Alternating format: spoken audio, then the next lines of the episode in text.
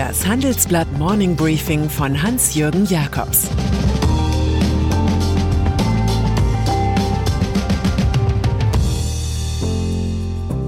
Guten Morgen allerseits.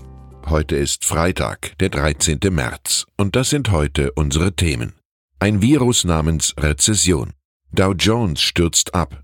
Bundesliga droht der Saisonabbruch. Im Folgenden hören Sie eine kurze werbliche Einspielung. Danach geht es mit dem Morning Briefing weiter. Diese Sendung wird präsentiert von Liquid, der digitalen Alternative zur Privatbank. Liquid kombiniert modernste Technologie und marktführende Konditionen mit der Erfahrung von Haku Trust, den Anlageexperten der Familie Harald Quandt. Auch das Wirtschaftsmagazin Kapital sagt dazu einsame Spitze und kürt Liquid zu Deutschlands bestem Vermögensverwalter. Auf liquid.de, liqid.de wird ein persönlicher Anlagevorschlag in wenigen Minuten ermittelt.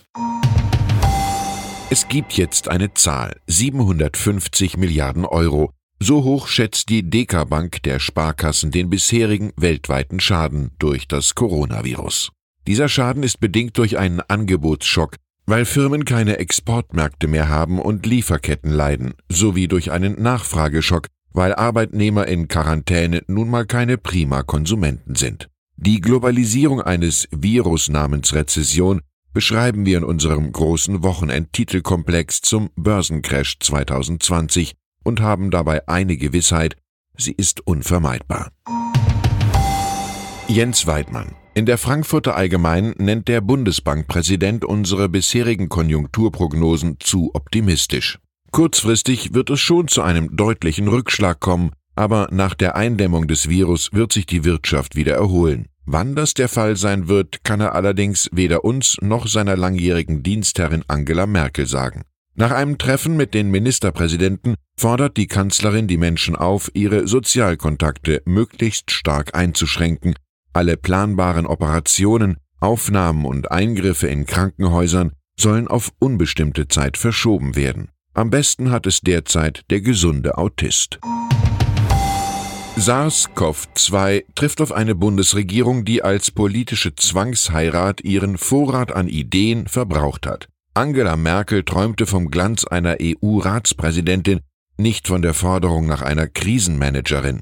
Der Bundesverband der deutschen Industrie fordert von der GroKo Wirtschaftspolitik Liquiditäts- und Kredithilfen sowie steuerpolitische Maßnahmen. Der deutschen Industrie drohe die längste Rezession seit der Wiedervereinigung, so heißt es in einem Brandbrief an die Bundestagsabgeordneten, der uns vorliegt. Das weiß auch Carsten Linnemann, der Chef des Wirtschaftsflügels der Union. Uns wird es härter treffen als in der Finanzkrise 2008-2009. Die Rezession wird tiefer ausfallen. Anders gesagt, es sind keine Zeiten für Häuptling ruhiger Hand. Markus Söder. Im politischen Zirkel wird Söder gerne als jemand für die Bundespolitik gehandelt. Was das bedeuten würde, wird im Fall Coronavirus deutlich. Wucht. Bayerns CSU-Ministerpräsident rief seine zuständigen Fachminister zur Vorbereitung von Schulschließungen auf. Die baden-württembergische Landesregierung ist mit einer Sondersitzung an diesem Freitag auf dem gleichen Trip. CDU-Bundesbildungsministerin Anja Karliczek hat anders als die Vertreter der beiden süddeutschen Kraftstaaten zum jetzigen Zeitpunkt gegen eine flächendeckende Schließung von Schulen plädiert. Es ist nicht einfach die Frage, wir machen alles dicht und dann ist das Problem gelöst. Eine Stimmung der Ernüchterung, ja Entzauberung macht sich breit. Die Verletzlichkeit der Märkte ist mit Händen zu greifen. Als Lichtgestalt der Ökonomie fällt Christine Lagarde erst einmal aus. Die Präsidentin der Europäischen Zentralbank verpatzte ihren Auftritt. Sie sprach von 100 Milliarden statt 120 Milliarden Euro, die in den Kauf von Anleihen fließen sollen. Die Nervosität der Märkte wurde zur Nervosität der obersten Geldpolitikerin, die auf Zinssenkungen verzichtete.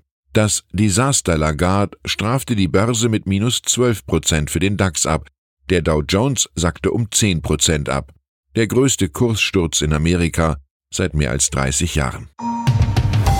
Die Finanzwelt ist zurück im Krisenmodus. Das Bonmot von Lehman Reloaded zirkuliert. Die Schulden von Regierungen, Unternehmen oder Haushalten haben sich Jahr für Jahr aufgetürmt. Mit weltweit 253 Billionen Dollar sind sie gut doppelt so hoch wie 2006. Wenig beruhigend, die Kombatanten USA und China treten als Schuldenkönige auf. Junkbonds der US-Ölfirmen stehen genauso im Feuer wie finanzpolitische Atomsprengkörper in Gestalt von Collateralized Loan Obligations, kurz CLO, Verbriefungen, die durch besicherte Kredite gedeckt sind. Wer hält durch, wer hat Reserven?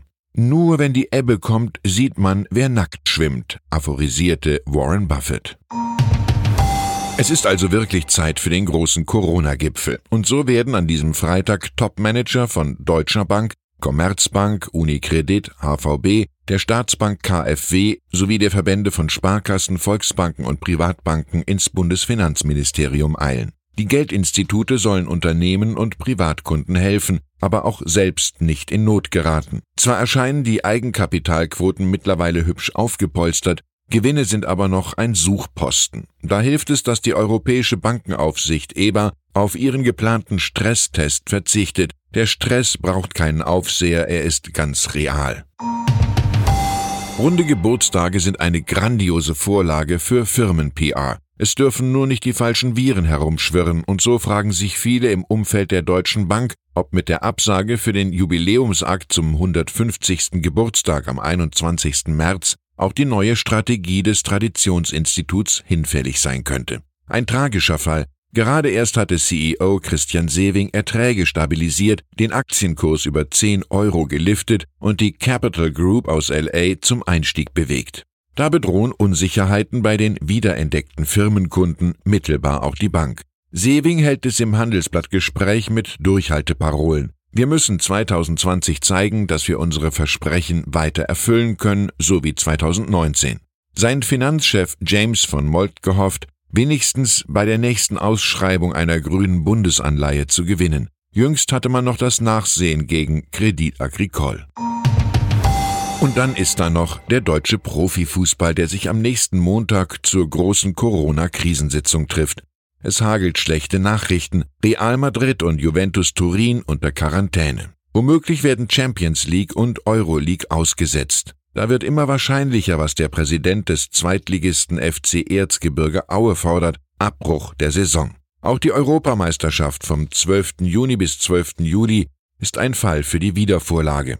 Das Coronavirus richtet sich nicht nach den Zeit- und Gewinnplänen von Fußballverbänden. Die deutsche Eishockeyliga hat den Spielbetrieb schon eingestellt. Die Formel 1 verschiebt den Saisonstart am Sonntag. Auf fußballlose Zeiten stimmt Dagmar Freitag, Vorsitzende des Sportausschusses im Bundestag ein. Ich kann jeden Sportfan verstehen, der enttäuscht ist, dass die Derbys ausfallen oder Spielzeiten vorzeitig beendet werden. Aber vermutlich ist das der Beitrag, den auch der Sport in dieser Ausnahmesituation leisten muss. Ich wünsche Ihnen trotz allem ein entspanntes Wochenende. Halten Sie es mit Cocooning und genießen Sie den Fußball, solange es ihn gibt. Es grüßt Sie herzlich Hans-Jürgen Jakobs. Hören Sie nun noch unsere Highlights der Woche. Die Zahl der Woche ist 30. Der Kampf gegen die schnelle Verbreitung des Coronavirus wird weltweit mit täglich verstärkenden Maßnahmen geführt. Exemplarisch die USA setzen ab Freitag einen 30-tägigen Einreisestopp für Reisende aus Europa in Kraft. Das Zitat der Woche kommt von Armin Laschet. Die Ausbreitung des Virus können wir nur durch gemeinsames, abgestimmtes Handeln im Länderkreis und kluges, konsequentes Vorgehen verlangsamen. Der nordrhein-westfälische CDU-Ministerpräsident warnt vor Alleingängen von Ländern. Die Persönlichkeit der Woche ist Stefanie Hubich. In der Corona-Krise spricht sich die Präsidentin der deutschen Kultusminister gegen Schulschließungen aus.